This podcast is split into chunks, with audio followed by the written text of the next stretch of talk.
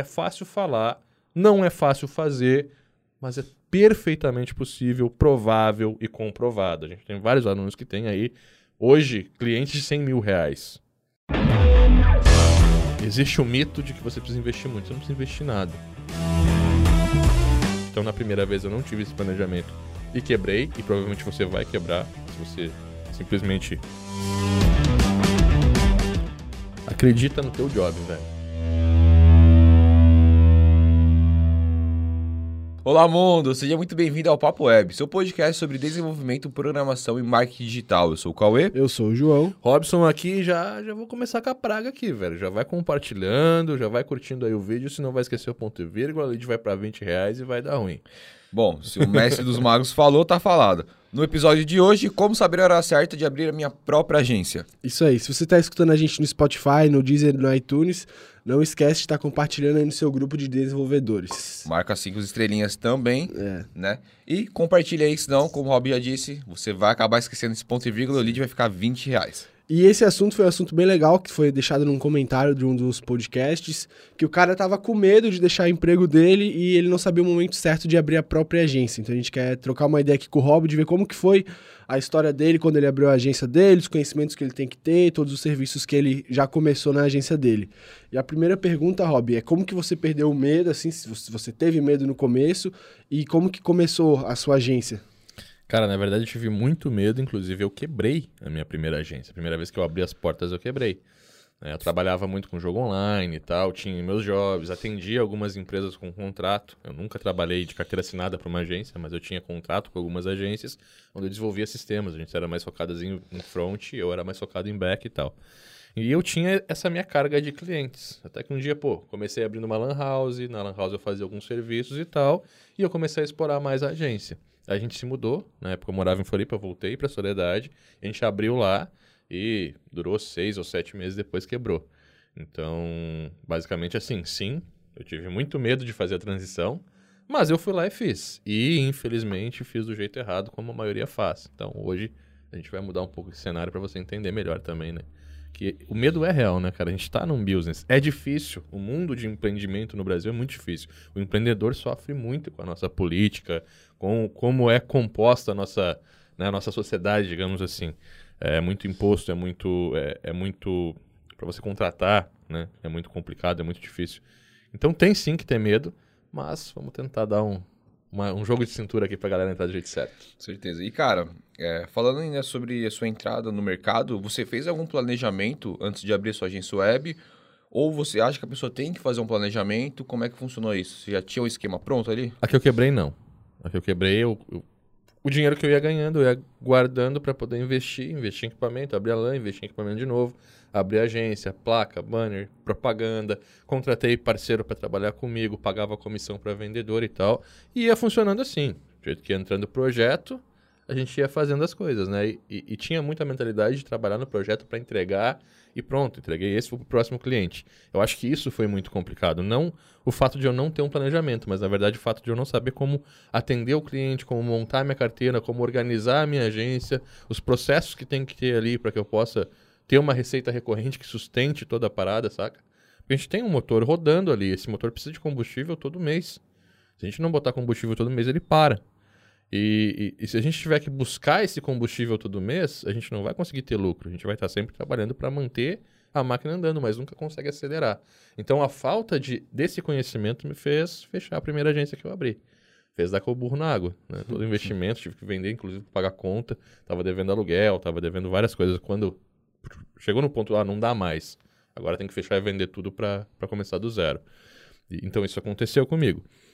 Não tive planejamento, mas na segunda vez que eu, que eu botei para abrir realmente, aí assim, ó, com uma estrutura bem menor, com um investimento bem menor, sem me preocupar tanto. É, é, sabe aqueles eu acho que eu tenho que fazer? Já não tinha mais na segunda vez. E aí é o que deu certo, a simplicidade da coisa, o básico, a base bem construída e o atendimento diferente, a forma de você projetar e montar a tua carteira era diferente. Aí eu consegui ir para frente. Então na primeira vez eu não tive esse planejamento e quebrei, e provavelmente você vai quebrar se você simplesmente largar teu emprego, pegar tuas economias e abrir uma agência, né? Não é assim que a gente tem que fazer.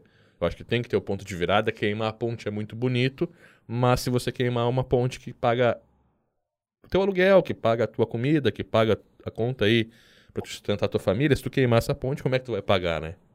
A gente tem sim como planejar, como fazer dar certo.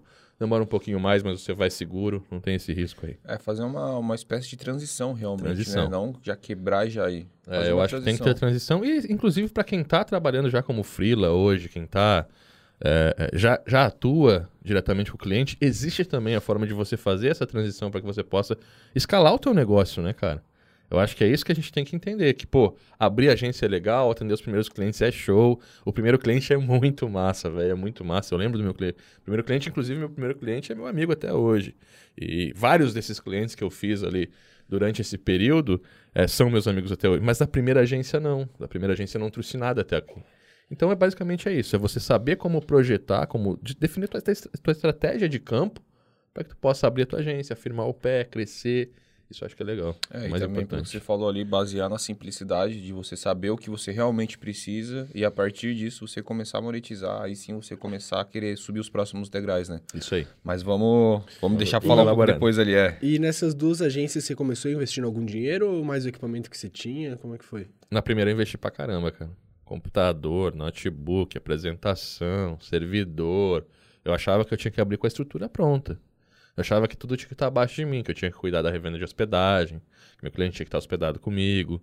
Então eu fazia todo esse prestamento. Se caísse, era eu que atendia. Eu fazia o atendimento do telefone, eu fazia o suporte técnico, eu fazia o suporte de implementação, eu fazia. Sabe? Tipo, tava tudo no meu ombro, só que eu- tudo eu tinha setorizado. Eu tinha cinco e-mail que eu mesmo respondia. Eu tinha o financeiro, o suporte, entendeu? Então eu montei toda uma estrutura de empresa achando que, pô, se é pra ser agência tem que ser assim. Aluguei um lugar para receber os clientes. Nunca recebi cliente, recebi dois ou três. Eu ia na empresa. Nosso job é ir na empresa. Um atendimento black é o que hoje? Se você é atendido como black num banco, o banco vem até aqui. Isso é um puta atendimento, não é eu ia ter que ir até uma agência, entendeu? Então isso também tá um pouco de... Olha, a gente presta um atendimento premium. A gente vai até a tua empresa para te atender. Tá, tá assim, não é porque eu não tenho lugar, é porque eu não preciso de um lugar para atender o cliente. Eu preciso no máximo de uma base de operação. Se eu tiver a minha agência digital, ou seja, os meus funcionários, a minha equipe é remota, eu não preciso nem de uma base. Eu posso trabalhar de um quarto da minha casa, saca? Então, claro, tem que ter uma boa é, um- uma boa troca de ambiente desse teu quarto. Você realmente entender que ali dentro você está trabalhando e tal. Quando você vai trabalhar em casa tem que ter essa separação. E eu tinha essa separação. Tinha um quarto dentro da minha casa que é o meu estúdio e era o meu escritório. E lá dentro eu estava trabalhando, saca? E por muito tempo foi assim. Então sim, existe é, existe o mito de que você precisa investir muito. Você não precisa investir nada. Você precisa ter o teu próprio computador e uma boa estratégia para entrar no mercado. Não precisa investir. Se você já é programador, você já tem. Claro, se tu trabalha ainda num PC, né, num, num computador de mesa, cara, compra um notebook para te poder apresentar para o cliente, levar a apresentação e tal. Mas fora notebook, cara, a roupa bem, e vai bem vestido. Massa. E, cara, antes de entrar na próxima pergunta, só fazendo um, um adendo aqui. é, Se você trabalha da sua casa, de um quarto, alguma coisa, deixa nos comentários, tá? Pra gente trocar essa ideia. Você também tem uma urg- urgência, Tem uma urgência, é. E, cara, inclusive, você ficou nessa de, de usar um, um quarto do- da casa por um bom tempo, né, cara? Eu Que já anos. trabalhei com você ali, a gente separava um quarto e a gente trabalhava e lá É. dentro era trabalho. Mas quando a gente mudou pra Floripa, né? Com certeza. Sempre, eu nunca aluguei uma peça. Eu tenho uma peça hoje porque a equipe aumentou. Mas quando era eu e o Cauê, a gente ficou dois Inclusive anos. o João, né? O João O começou João, também. Tu começou comigo lá, né? Tinha uma edícula em casa. É Nossa, verdade. atrás da casa, né? Aham. atrás da casa. Então, eu- era a minha estrutura. E, cara, sinceramente, eu produzia muito mais nessa época. Porque tava ali, tava em casa, eu tinha bem essa separação. Eu ia lá, fazia meu jarro de café, separava, ia lá pro fundo. Tinha as coisas separadas da empresa, bolachinha, tal, lá, pra eu não ficar indo dentro de casa. Saca? Pra ficar lá. Então, no meu horário de trabalho, eu tô lá. Eu saía pra almoçar e saía. Ia almoçar e voltava. Mas tinha bem essa separação e por anos foi assim. E toda a casa, inclusive, que eu aluguei aqui em Floripa, foi pra isso. Sempre a gente tinha um quarto, um lugar onde, pô, vou alugar essa casa. A gente morou em três ou quatro casas diferentes aqui. Todas elas tinham um ambiente projetado pra gente poder montar a empresa, né? Com certeza. Tinha E isso aquela, aquela que era o. Um quarto era o escritório, outro quarto era o estúdio. É, né? tinha um quarto em cima que era o estúdio, embaixo era o escritório, onde a gente É, mas isso é trabalhava. pra galera ver que, porra, por mais que você cresça muito, que Cara, você seja é. uma puta de uma empresa, você ainda consegue ter isso. É, isso que eu ia falar. A gente era uma empresa que trabalhava dentro de casa, faturando mais de um milhão por ano. Sabe? 2 milhões, 1 milhão e 800 por ano. Então, pô, ah, porque eu tenho dinheiro eu vou abrir uma sala? Cara, você precisa abrir uma sala. Você só, ou vai ser só status, sacou? Realmente. Então é, é isso. Hoje eu preciso por quê? Porque, pô, a gente tá em cinco na equipe, não tem como todo mundo tá dentro da minha casa, mostrar todo mundo lá dentro. Mas teve um tempo que a gente tava em quatro na equipe e tava dentro de casa. Aham. E é aí que começou essa transição pra gente poder alugar um. Mas veja bem, já tava faturando mais de um milhão por ano quando a gente transitou pra ter uma, um estúdio externo, uma sala externa. Então é, é uma parada E também diferente, né? mais por segurança, né? Teve aquela É, historiazinha lá. Mas aquela já tinha transitado pra fora, né? tinha. Ah, é. Ah, ela Inclusive, tava fora. assim, era tão grande o nosso costume que a primeira vez que a gente transitou pra fora da minha casa, a gente alugou uma casa, né? Era o costume. É Vamos verdade. alugar uma casa pra botar a empresa. É verdade. Cara, voltando aqui nas perguntas, como que você indica a escolha de um sócio para trabalhar nesse sonho? Porque às vezes a galera, porra, vou abrir, mas vai abrir com mais uma pessoa, com um amigo. Como que você indica a escolha desse outra pessoa para estar trabalhando junto nessa, iniciando esse sonho ou já tá começando nessa jornada? Eu acho que, assim, cada um dentro de, um, de uma equipe tem que ter uma habilidade única da qual ele é responsável e da qual ele faz melhor do que os outros, porque ele realmente gosta de fazer aquilo. Então, se eu fosse abrir hoje de novo a minha agência, eu poderia ir atrás de um sócio que gosta muito mais do front. Eu sei fazer o front, mas não é a minha habilidade única. Minha habilidade única está ali no back, na regra de negócio, na lógica, na conversão.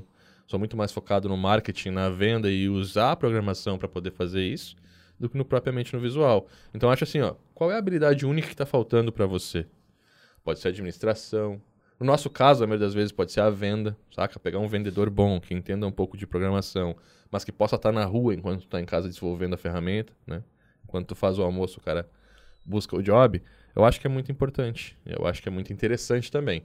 Mas é assim, se eu for buscar sócios ou montar com uma equipe de parceiros onde eu vou dividir, porcentagem da minha empresa, todos eles têm que somar muito e tem que ser habilidades únicas que só eles fazem e fazem melhor do que eu.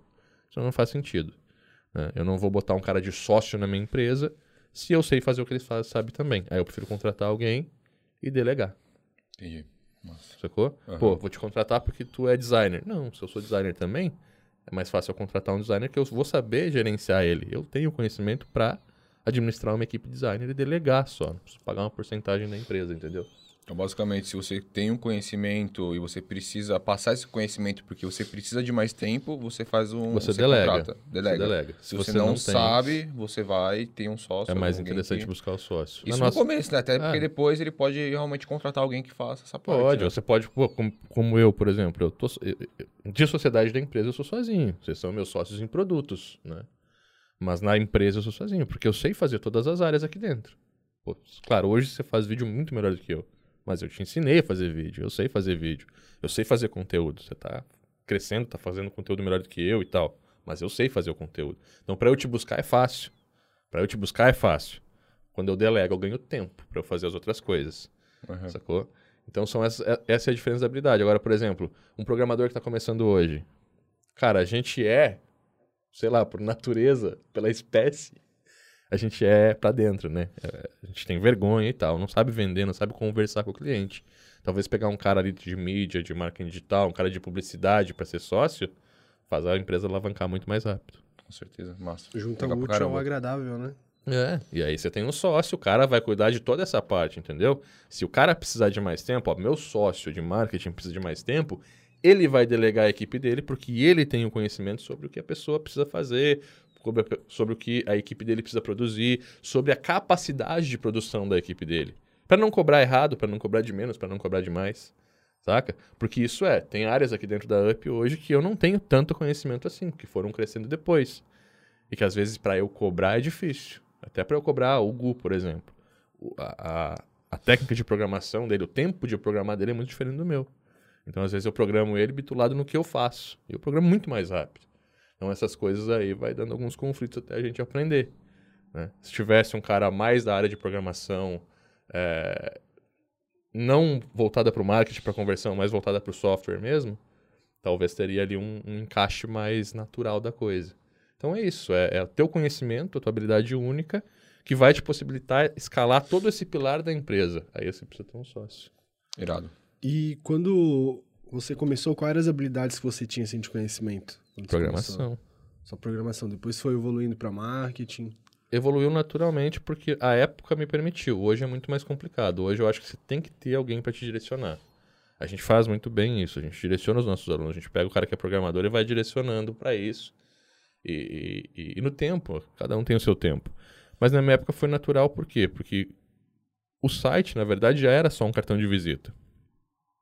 Então eu tive que buscar um algo a mais para poder entregar um site na época, saca? Só o cartão não ia fazer diferença. Aí eu comecei a fazer essa estratégia de venda, essa estratégia de lançamento, de promoção, de sorteio. A gente fazia muito, sorteava ingresso e tal. Quem acompanha a gente aqui sabe a- o ditado da quarta-feira lotada, né? Quarta-feira lotada. Então, essas, essas estratégias a gente evoluiu natural. Por quê? Porque para eu oferecer um site, eu tava fazendo mais do mesmo. E hoje tem muita gente que faz mais do mesmo. A galera faz mais do mesmo até hoje, saca? E aí tem o cara encanado com o Wix, o cara encanado com os construtores de site. Cara, se você tá encanado com isso, tá, sabe qual é o teu problema? Você não sabe gerar resultado. Porque você não precisa mais vender um site hoje. Você consegue, saca? Entregar um serviço, por exemplo, pô, uma campanha de marketing digital da quarta-feira lotada. Eu posso cobrar de 2 a 3 mil reais para fazer aquilo. Eu faço numa tarde, cara. E vale mais do que o site pro cliente, porque o cliente vai lotar quarta-feira e vai ganhar dinheiro pra caramba. Sabe? É diferente do site. Eu acho que o site hoje já é um, uma ferramenta obrigatória para a empresa ter, para ter o institucional dela, para ter o expediente dela, para ter o contato dela, para expor o tipo de produto. Então, já é uma parada obrigatória. Então é assim, ó, eu já não tenho mais que vender isso, focar em vender isso. Hoje eu tenho que focar em vender do que vai trazer resultado para a empresa. De repente eu dou o site de graça. Naquela época eu já fazia isso, saca? Só que hoje já é uma parada natural. Se você estiver vendendo o site hoje, você está competindo com o Wix. O que, você pode entregar a mais que o Wix não entrega? Resultado. Trabalhar na campanha, trabalhar no marketing, atração de clientes e tudo mais. Isso vai fazer diferença para tua empresa. Isso é a estratégia de você abrir uma nova agência. De você ter diferentes serviços para poder oferecer. E para poder cobrar mensalmente. Porque o mensalmente é combustível para tua empresa andar. Irado. Cara, em questões burocráticas, cara, como que você fazia? Isso é uma coisa que pega bastante empresa, não só a nossa área né, de agência e tudo mais, mas, porra, como que você fazia toda essa parte burocrática da sua empresa? Existia isso, primeiramente? Não muito. Ah, cidade pequena, então boca a boca funciona muito. A galera tem palavra lá, saca? Tipo, Uhum. não façam isso. Contrato, pelo amor de Deus. Se for dar um peido na tua agência, faz contato, contrato, tá? É, é sério, velho, é sério. Mas na minha época permitia, porque como é uma cidade muito pequena, todo mundo se conhecia e tal, perdi muito dinheiro por causa disso, tá? Mas permitia bastante a gente fazer o tete a teste, lançar o projeto e, e empurrando, depois fazia contrato e tal. Mas eu acho que é uma coisa assim, ó. Quando eu comecei realmente a ter processo e ter cliente e perder dinheiro, a evolução foi: eu paguei 400 reais para um advogado fazer um contrato para mim. Cara, 400 reais. Um contrato padrão que eu posso usar para todo mundo. Então, tem ali todas as cláusulas, eu expliquei para ele como é que eu trabalho. Eu sempre tive a questão do domínio, então o meu site sempre foi vendido para domínio. Meu cliente nunca poderia pegar aquele site e replicar em outros domínios. O projeto é exclusivo do domínio. Eu entregava código, entregava acesso a CPN, ou outra agência podia trabalhar tranquilamente naquele código, mas se vazasse do domínio, o cara estava ferrado. A multa era de 50 vezes o valor do contrato. Isso estava em contrato legal. Então tinha todas essas cláusulas aí que o advogado escreveu para mim. Todo novo cliente eu imprimia aquela cláusula, trocava os nomes, entregava o contrato. Assinava, registrava cartório, isso aí. E outra coisa muito importante é assim, cara, pega um contador, sabe? Pra parte de CNPJ, pagar imposto e tal. Tudo bem, tem o MEI, hoje você consegue fazer muito mais fácil com o MEI. Mas assim, se você seguir o que a gente está fazendo aqui hoje, se você seguir a Pinside por cinco ou seis meses, você vai estourar o MEI. é, é, é, a natural. galera que nos segue estoura o MEI em um ano. Consegue faturar muito mais do que o MEI permite, tem que ir para microempresa, não adianta. Então, é, é- a minha dica é a seguinte: burocracia existe, existe profissional especializado em resolver burocracia. Contrato é advogado, questão financeira, questão de imposto e tal, contador. Mas, Você já tem muita coisa para você carregar no ombro, né? Nossa, Design, tá programação. Já... Delega o que você já está pronto aí, que já é serviço permitido para você. E só mais uma pergunta antes de a gente ir para a próxima. Como que você fazia a separação da parte financeira da empresa? Porque, porra, geralmente a pessoa trabalha sozinha, tem que ter uma diferença entre financeiro empresa e financeiro pessoal. Como que você fazia essa parte? essa separação até hoje não é bem clara para mim. Até hoje eu mesclo muito o orçamento, porque todo orçamento da minha casa emana daqui, né? Então é, é, é, muito mesclado até hoje. Mas eu sei exatamente quais são as contas que eu tenho que pagar da empresa, quais são as contas que eu tenho que pagar da, da, de casa, quanto que eu tenho que investir. Eu tenho isso bem na minha cabeça. Tem uma porcentagem ali que eu preciso investir de volta em tráfego, tem uma porcentagem que eu gosto de investir na bolsa, comprar as minhas ações todo mês. Tem as contas básicas que eu tenho que pagar e eu tenho hoje um salário definido para mim e um salário definido para minha mulher. Né? Por mais que a gente ganhe mais ou menos, não. O nosso salário é esse. Então a gente pode gastar isso, o resto, se sobrar, a gente bota num fundo de emergência para a empresa ou investe em ação. Então, isso, mas demorou muito. Foi depois que a gente separou da, da casa, que realmente começou a ter empresa. Faz pouco que a gente fez a separação mais clara, né? É, eu acho que é isso, é você ter um salário, é você se definir um salário. Claro que você não pode dizer, ah, eu vou ganhar 20 mil e a agência está faturando 30. Não, não funciona assim. Acho que o salário pode estar em torno de 10 a 15% do teu faturamento. Uma coisa legal para uma agência. E aí dependente também né, da, da, da, escala dessa agência. Por exemplo, hoje nós aqui eu consigo ter um salário baseado em 10 a 15% do faturamento. É, se eu tiver uma empresa com 20 funcionários, eu vou estar faturando um milhão, mas o meu custo é muito maior. Então, pô, às vezes meu salário vai ser 3, 4%. Sacou? Até 1%. Uhum. Então é saber exatamente escalar. Mas isso aí, com o faturamento e com as contas, quando você tem uma visão melhor, você consegue fazer essa diferenciação. É importante ter uma planilha ali para você definir seus gastos pessoais, qual que é o seu salário, aí você pode gastar acima disso. Se você usar mais, precisar mais no mês, eu gosto de fazer isso. Eu digo que eu pego emprestado. Então, pô, esse mês eu precisei fazer uma viagem para buscar um prêmio, alguma coisa. É a empresa que vai pagar. Agora, se eu for fazer uma viagem para o resort passar sete dias com a família, eu que tenho que pagar. E às vezes eu não tenho esse dinheiro em caixa. Então eu vou devolvendo isso para a empresa depois com os tempos, né? com, a partir dos meses. Aí você tem uma estratégia inteligente, manter os caixas é, digitalmente separados, Sim. porque fisicamente não tem como. Entendi, legal. E mudando de assunto, né? Você era focado em um nicho ou você aceitava o que vinha? que vinha bingo? O meu foco, na verdade, na época, que foi a época que eu mais ganhei dinheiro, era em serviço. Restaurante, divulgação de show, saca? Não era na, na, na, no produto. Produto eu não tinha muito cliente de produto, tinha dois ou três clientes de produto, assim, que eram clientes grandes, mas que não, não eram clientes que eu focava para buscar mais. Meu, meu foco de buscar era imobiliária, saca? Hum. Serviço. Então, meu software era muito para serviço, para divulgação de serviço, assim, jantares, é, eventos, essas paradas assim, era mais meu foco. Massa, acabou que respondeu até a minha próxima pergunta, porque tinha que entrar realmente em serviços agregados. E a pergunta seria quais tipos de serviços digitais a agência pode oferecer. Ah, posso... Não, tá válido ainda. Pode pergunta? Não, não, pode não respondi essa ainda. Então, vamos lá, responde é que, essa. Deixa, deixa, eu, deixa eu agregar já nessa, então, que eu pensei agora. Um cara que hoje estuda na UP, todos os cursos que a gente tem de marketing digital, de lançamento, de programação, ele pode sair daqui abrindo a agência dele com quais conhecimentos? O que, que ele pode oferecer de serviço? Hoje, na UP, ele tem o desenvolvimento, programação, ele tem toda a parte de marketing, toda a construção de copy, toda a construção de promoção. Ele tem na parte de marketing Active Campaign, ele tem o Facebook Ads, então já tem ali uma boa estrutura. É, faltam alguns pilares ainda que a gente está desenvolvendo agora, né? Então, a partir do ano que vem, a gente vai ter o lançamento do Growth Developer aqui.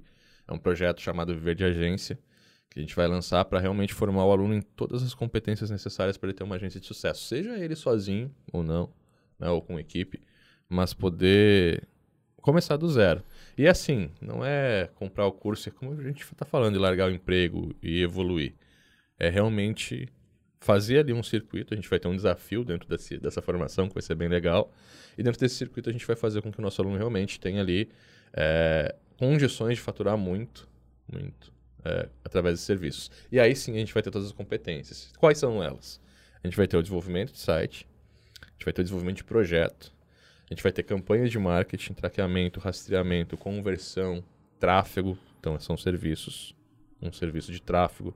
A gente vai ter dentro dessa arquitetura também Google Ads, Facebook Ads, e-mail marketing. Tudo isso são serviços oferecidos. Então, por baixo, a gente vai ter uma organização de carteira onde o, cliente, o aluno vai poder atender clientes até 10 ou 20 clientes por mês a contratos de R$ 1.500 a 3.000 reais. A gente espera que o desafio, o aluno chegue ali a 30, 40 mil reais por mês de faturamento. É um bom valor ali para uma agência pequena. E aí, claro, todos os processos de escala dessa agência vão estar dentro da formação também. Então é isso que a gente está montando agora, né? Esse próximo pilar aí para dar o salto dos nossos alunos. Massa. Cara, então você já acabou respondendo também a minha pergunta, que seria quais os tipos de serviços digitais que a agência pode oferecer. Tem... Vamos, vamos só categorizar para uhum, ficar certinho. Claro. Desenvolvimento, é, estratégia, tráfego e conversão. Dentro desses quatro pilares, a gente tem alguns serviços a mais, algumas ferramentas e tal, mas eu acho que é isso. É, você parar de focar. É assim, projeto ideal hoje para você, chegar no ideal, é você ter o site como um bônus para o seu cliente que fechar com você um contrato de 12 meses para fazer tráfego, para cuidar de campanha de marketing, para cuidar de lista de e-mail, para aumentar a audiência, para construir público, para fazer conteúdo. Saca? Então, dentro desses pilares, a gente tem toda, toda a parte de atração. Então, a gente vai atrair, captar, reter, fidelizar clientes para o nosso cliente. Acho que Nossa. aí está os serviços que realmente fazem sentido que vão ser a, a, a, a evolução natural. Porque se a gente ficar no site, e aí é uma dor grande, mas é o que vai acontecer, a galera que desenvolve ferramenta hoje vai acabar sendo substituída pelas plataformas SaaS, os softwares como serviço, que são muito, muito mais baratos, rápidos e entregam tudo que a gente faz hoje na mão, digamos assim. No momento que eu começo a competir com isso, eu tenho que competir com, por exemplo, plataformas de e-commerce por 97 reais por mês. Não é legal para uma agência pequena trabalhar assim. Quando a gente começa a focar no mercado local, no, no serviço de qualidade, no tete a tete, no black mesmo, no atendimento premium, e a gente começa a entregar um sistema, mas esse sistema já está preparado para a gente executar um trabalho em cima dele que gera resultado para aquela empresa, para aquela família, que gera sei lá, valor para aquela pessoa que tem um sonho também ali com o negócio dela, a gente está tendo muito mais sentido é, em continuar com esse job. Eu acho isso. Vai ser uma diferenciação. Não vai mais existir o, o tiozinho, que o, o sobrinho que faz o site. Vai existir as plataformas SaaS e as pessoas que são especializadas em gerar resultados para as empresas. Até que a gente estava conversando com a galera, fica meio iludida de, pô, vou pegar uma tecnologia parecida com as grandes do mercado, assim, mas não foca no bairro, né? Na, na é, academia. Você quer ver uma coisa estúpida? A galera, tipo, tem uma galera muito, muito, uma galera maçante, assim, de programador hoje que tá focando em aplicativo. Aí eu quero aprender React Native não sei o que lá para fazer aplicativo, para vender aplicativo. No teu bairro, cara, de quantas empresas tu já baixou o aplicativo? E não é porque elas não têm, é porque não faz sentido ter, saca?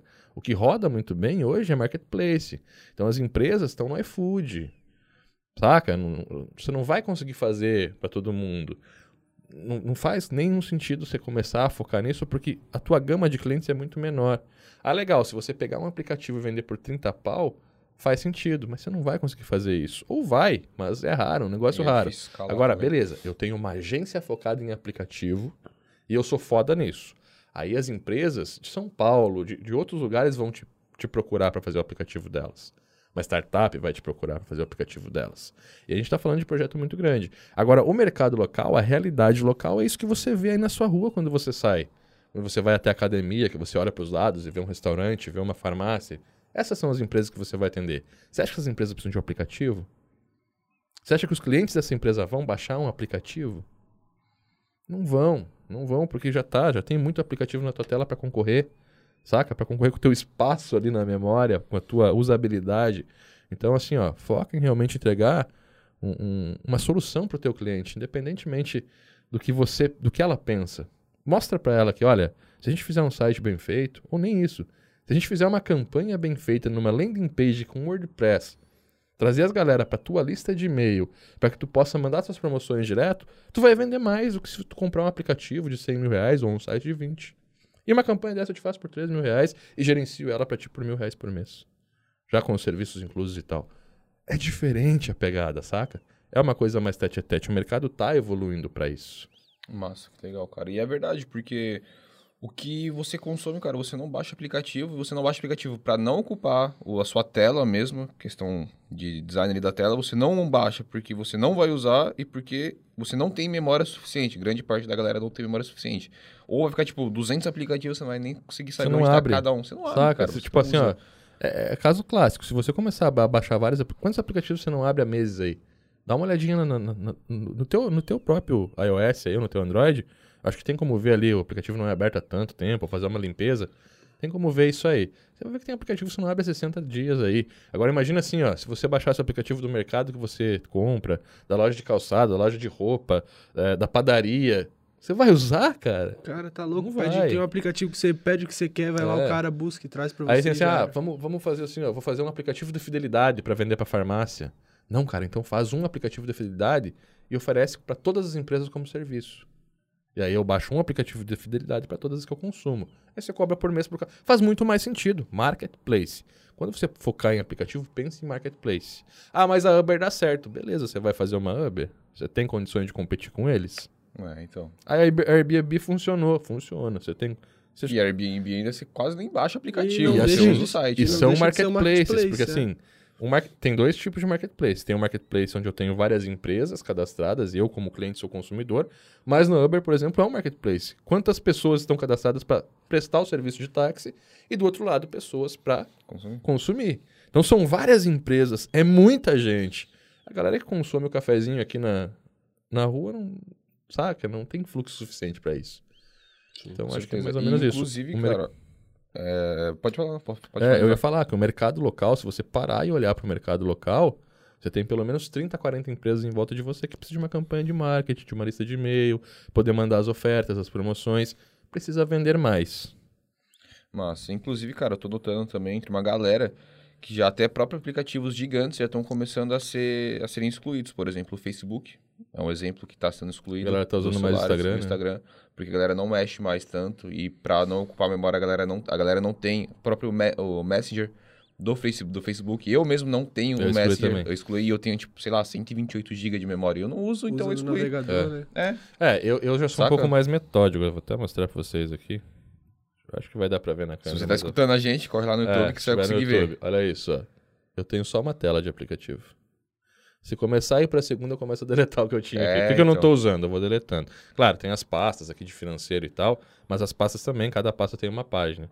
Então, eu realmente me limito pra ter o que eu vou usar aqui, saca? Até pra não perder tempo, cara. Porque o nosso certeza. tempo, o dispositivo ele puxa muito, ele suga muito. Então, quando você tem muita coisinha de distraçãozinha aqui, você acaba deixando seu dia de lado. Massa. E que tem de próximo aí? A próxima é como que você começaria hoje a sua agência, mas acho que você já deu um não, bom eu acho norte, assim, como né? eu começaria hoje, não. Como eu gostaria de ter começado. Eu acho que é mais legal. Melhor, melhor, vamos nessa. Primeiro ponto, assim, ó. é, eu nunca. Eu eu tive um emprego só. E, e esse emprego durou pouco. Depois eu comecei a trabalhar com prestação de serviço e tal. Mas digamos que eu tô no meu emprego hoje, ou eu tenho a minha urgência hoje, eu tô trabalhando, desenvolvendo projetos. Enfim, eu não vou queimar a minha ponte. Eu vou fazer o seguinte: quanto que eu preciso hoje para viver? Anota aí, bota no papel. Faz essa conta. Quanto você paga de aluguel, quanto você paga de água e luz, quanto você precisa. Bota um troquinho para gastar no mês e tal. Faz essa conta. Quanto você precisa e ponto. Depois o que você vai fazer? Você vai buscar clientes, parceiros recorrentes para pagar essa conta para você. Digamos que você botou aí a- meta de 5 mil reais por mês. Você precisa de 5 clientes que te pagam mil reais por mês. Então você vai buscar essa galera. O que você vai fazer? Você vai montar um plano de marketing, um plano de divulgação aí de repente Facebook Ads, Google Ads, para montar a lista. Algum serviço que você possa oferecer de 3 em 3 meses, como por exemplo um vídeo, video branding, fazer um videozinho de 3 em 3 meses para aumentar as vendas, atrair mais tráfego, como uma landing page para capturar e-mail, uma promoção, uma oferta especial que você pode fazer uma vez por mês com esses caras.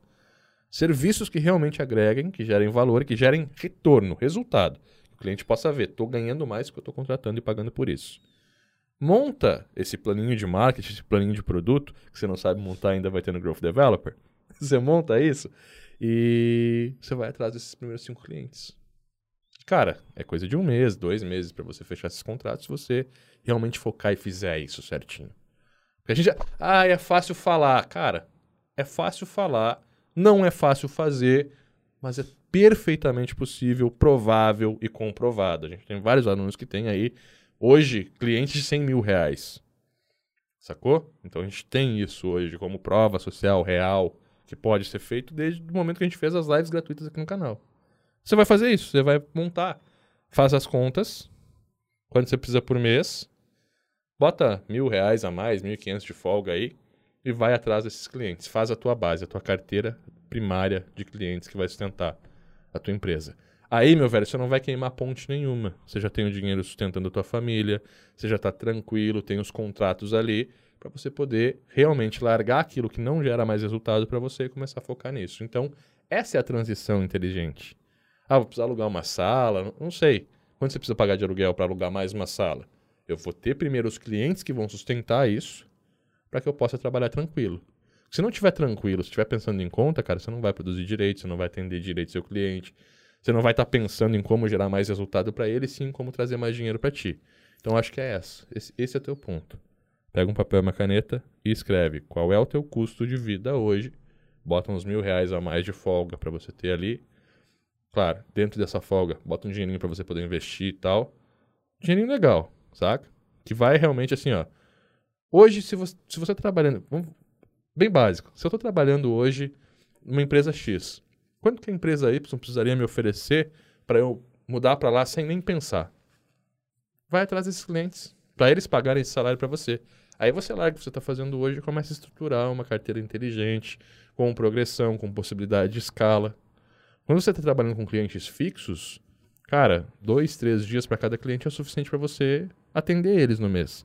Para pegar um novo cliente, alinhar, entender, é complicado. Então você vai ampliar a sua carteira, vai parar um pouquinho de ampliar, vai resolver eles, amplia um pouquinho mais, resolve eles, amplia um pouquinho mais, resolve eles.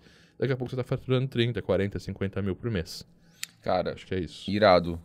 E agora pra gente poder fechar, né? Fechar com chave de ouro isso daí. Como que qual o conselho que você daria para o cara que tá nesse momento, que vai fazer essa transição que você acabou de comentar pra gente, só que ele tá com medo? O que, que você falaria para esse sujeito? Porque, pô, eu, recebi uma mensagem, inclusive, hoje, de um cara que ele tá com medo de fazer transição. Ele trabalha numa empresa que ele é vendedor, ele vende muito por essa empresa, já trabalha há 10 anos vendendo.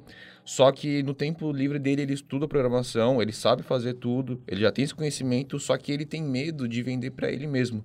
Ele vende muito bem para os outros, mas para ele ele não consegue vender, ele tem esse bloqueio. Então, para esse cara que está começando agora, que vai entrar nesse mercado, como, que conselho você daria para ele perder esse medo? Sai do turbilhão que tu vive o dia inteiro. Sai desse turbilhão. Porque às vezes a gente pensa assim, pô, eu vou transitar para uma agência. Para eu transitar para uma agência hoje, eu preciso atender empresas. Dentro dessas empresas eu preciso atender mercado, eu preciso atender farmácia, eu preciso atender imobiliária, eu preciso atender é, empresas online, eu preciso atender produtores, eu preciso atender... Sai desse turbilhão. Olha só para o mercado principal, para o primário. Aonde tem mais possibilidade de tu ganhar dinheiro é de tu fechar parceiros mensais, como eu acabei de falar. É farmácia? É imobiliária é bom, viu? É imobiliária? É desenvolver um guia, de repente, e oferecer como serviço e ganhar na mensalidade? Aonde que tu pode focar hoje para começar a fazer isso e desenvolver pelos próximos 3, 4 meses, 6 meses, talvez um ano, para substituir o seu salário? Foca nesse mercado só. Quando você sai do turbilhão, que você começa a fazer um e começa a ganhar dinheiro ali, fica mais claro, fica mais fácil, fica mais palpável. E aí você vai juntando, você vai fazendo suas parcerias para montar tua carteira primária. Pô, comecei a trabalhar aqui, já estou mais tranquilo, tenho dois ou três clientes, mas não está mais vendendo. Tem um outro cliente aqui de uma outra área querendo. Beleza, já fiz aqui. Esse turbilhão já não me incomoda mais, eu já tenho a ferramenta para entregar para esse mercado. Começa a distribuir ali também, até o ponto que você vai ter esse salário para poder mudar. Até o ponto que a tua empresa vai fazer uma oferta melhor no teu, mesmo, no, no teu mês do que a empresa que está trabalhando agora. Aí não tem que ter medo. Você já tem a transição feita, saca? Você já está ganhando por mês, já tem contratos ali, você vai perder o medo. Mas sai desse turbilhão.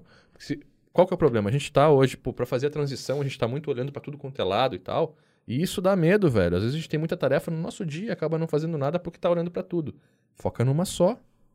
Mercado é a mesma coisa. Foca só em imobiliária, desenvolve um sistema para imobiliária ou uma campanha. Melhor ainda, foca só em restaurante. Fazer uma campanha de marketing para restaurante, para montar lista, mandar promoção e tal. É um job que você faz. Ali, depois que você desenvolveu a plataforma, você entrega em dois dias e você consegue fechar planos mensais com, com essas empresas.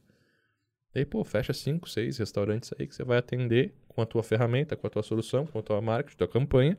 E essas cinco ou seis empresas vão te pagar cinco ou seis mil reais por mês. É mais do que o teu salário? É suficiente para você largar? Queima a ponte. Aí sim você para. Aí queima a ponte, queima porque aí assim, ó, você já tá pagando seu salário. Pensa, você tá ali pagando seu salário, mas tá trabalhando ainda, você tá ganhando os dois. E às vezes fica cômodo quando tá assim. Com certeza. Só que se você tá fazendo no teu tempo vago, o mesmo que você faz no teu tempo hábil, que, que você poderia fazer com todo esse tempo, se você trabalhar certinho, para mais empresas, saca? Você pode triplicar, quadriplicar a renda, então. Massa. Cara, então. Acho que é isso. Uma consideração perguntas. a mais aí? Alguma coisa a mais que você queira falar, Albi? Acredita no teu job, velho. Acredita em ti, vai atrás de conhecimento e faz isso é, hoje. Hoje você tem energia para trabalhar, sei lá, 12 horas por dia. Eu trabalhei 12 horas por dia. Por muitos anos eu acordei 4 horas da manhã e fui dormir meia-noite. Valeu a pena? Muito, velho. Hoje eu moro numa puta casa, tenho dois carros importados, tenho uma puta empresa, trabalho com a minha equipe, gosto de fazer o que eu faço. Amo trabalhar no que eu trabalho. E a gente tem, sim, os pontos altos, os pontos baixos, a empresa é isso, né? Mas eu não me arrependo do que eu fiz e talvez eu me arrependa de não ter feito mais. De não ter me arriscado mais, de não ter é, é, empreendido mais. Porque isso vale muito a pena. Você trabalhar no teu sonho, na tua empresa, nos teus objetivos, ou com as pessoas que tu ama, que estão alinhadas com os pensamentos, saca? Em alguma coisa que tu realmente acredita é, é muito bom. É que no final da sua vida você vai lembrar das coisas que você não fez, né? Não das coisas que você fez. É. Então, É basicamente isso. pensa nisso aí. Massa. Então, com essa sabedoria aí de todo mundo, a gente vai finalizar esse podcast. Como saber a hora certa de abrir minha própria agência? Se você tem. Se você tá no seu quarto agora escutando a gente ou assistindo a gente, enfim, comenta aqui abaixo, porque seu momento é esse de você conseguir alavancar as suas vendas, de você passar da sua urgência para sua agência, de você fazer o seu- sair do seu trabalho e conseguir realmente abrir um negócio sólido, concretizado, que vai te gerar resultados, que você vai saber o que você vai estar fazendo e além disso, um negócio que ele seja baseado na simplificação do que você está fazendo com poucos gastos e muitos Busca o ganhos. simples, né? Busca o simples. É. Então, esse foi o nosso podcast. Espero que você tenha gostado. Deixe nos comentários os próximos, é, os próximos episódios que você quer que a gente discuta aqui. Se você tem alguma ideia, alguma vontade, algo que você queira aprender ou que você quer que a gente troque uma ideia, utilize os comentários, porque a gente vai estar analisando todos eles e vai estar trazendo para vocês em primeira mão aí esse conteúdo. Muito importante também, compartilhe esse, esse podcast com seus amigos, com uma galera que pode aí fazer uma sociedade com você, que pode acreditar nesse sonho que você acredita tanto. Esse foi o podcast Como Saber a Hora Certa de Abrir Minha Própria Agência. Eu sou o Cauê. Eu sou o João. Robson aqui. Valeu! Valeu. Falou.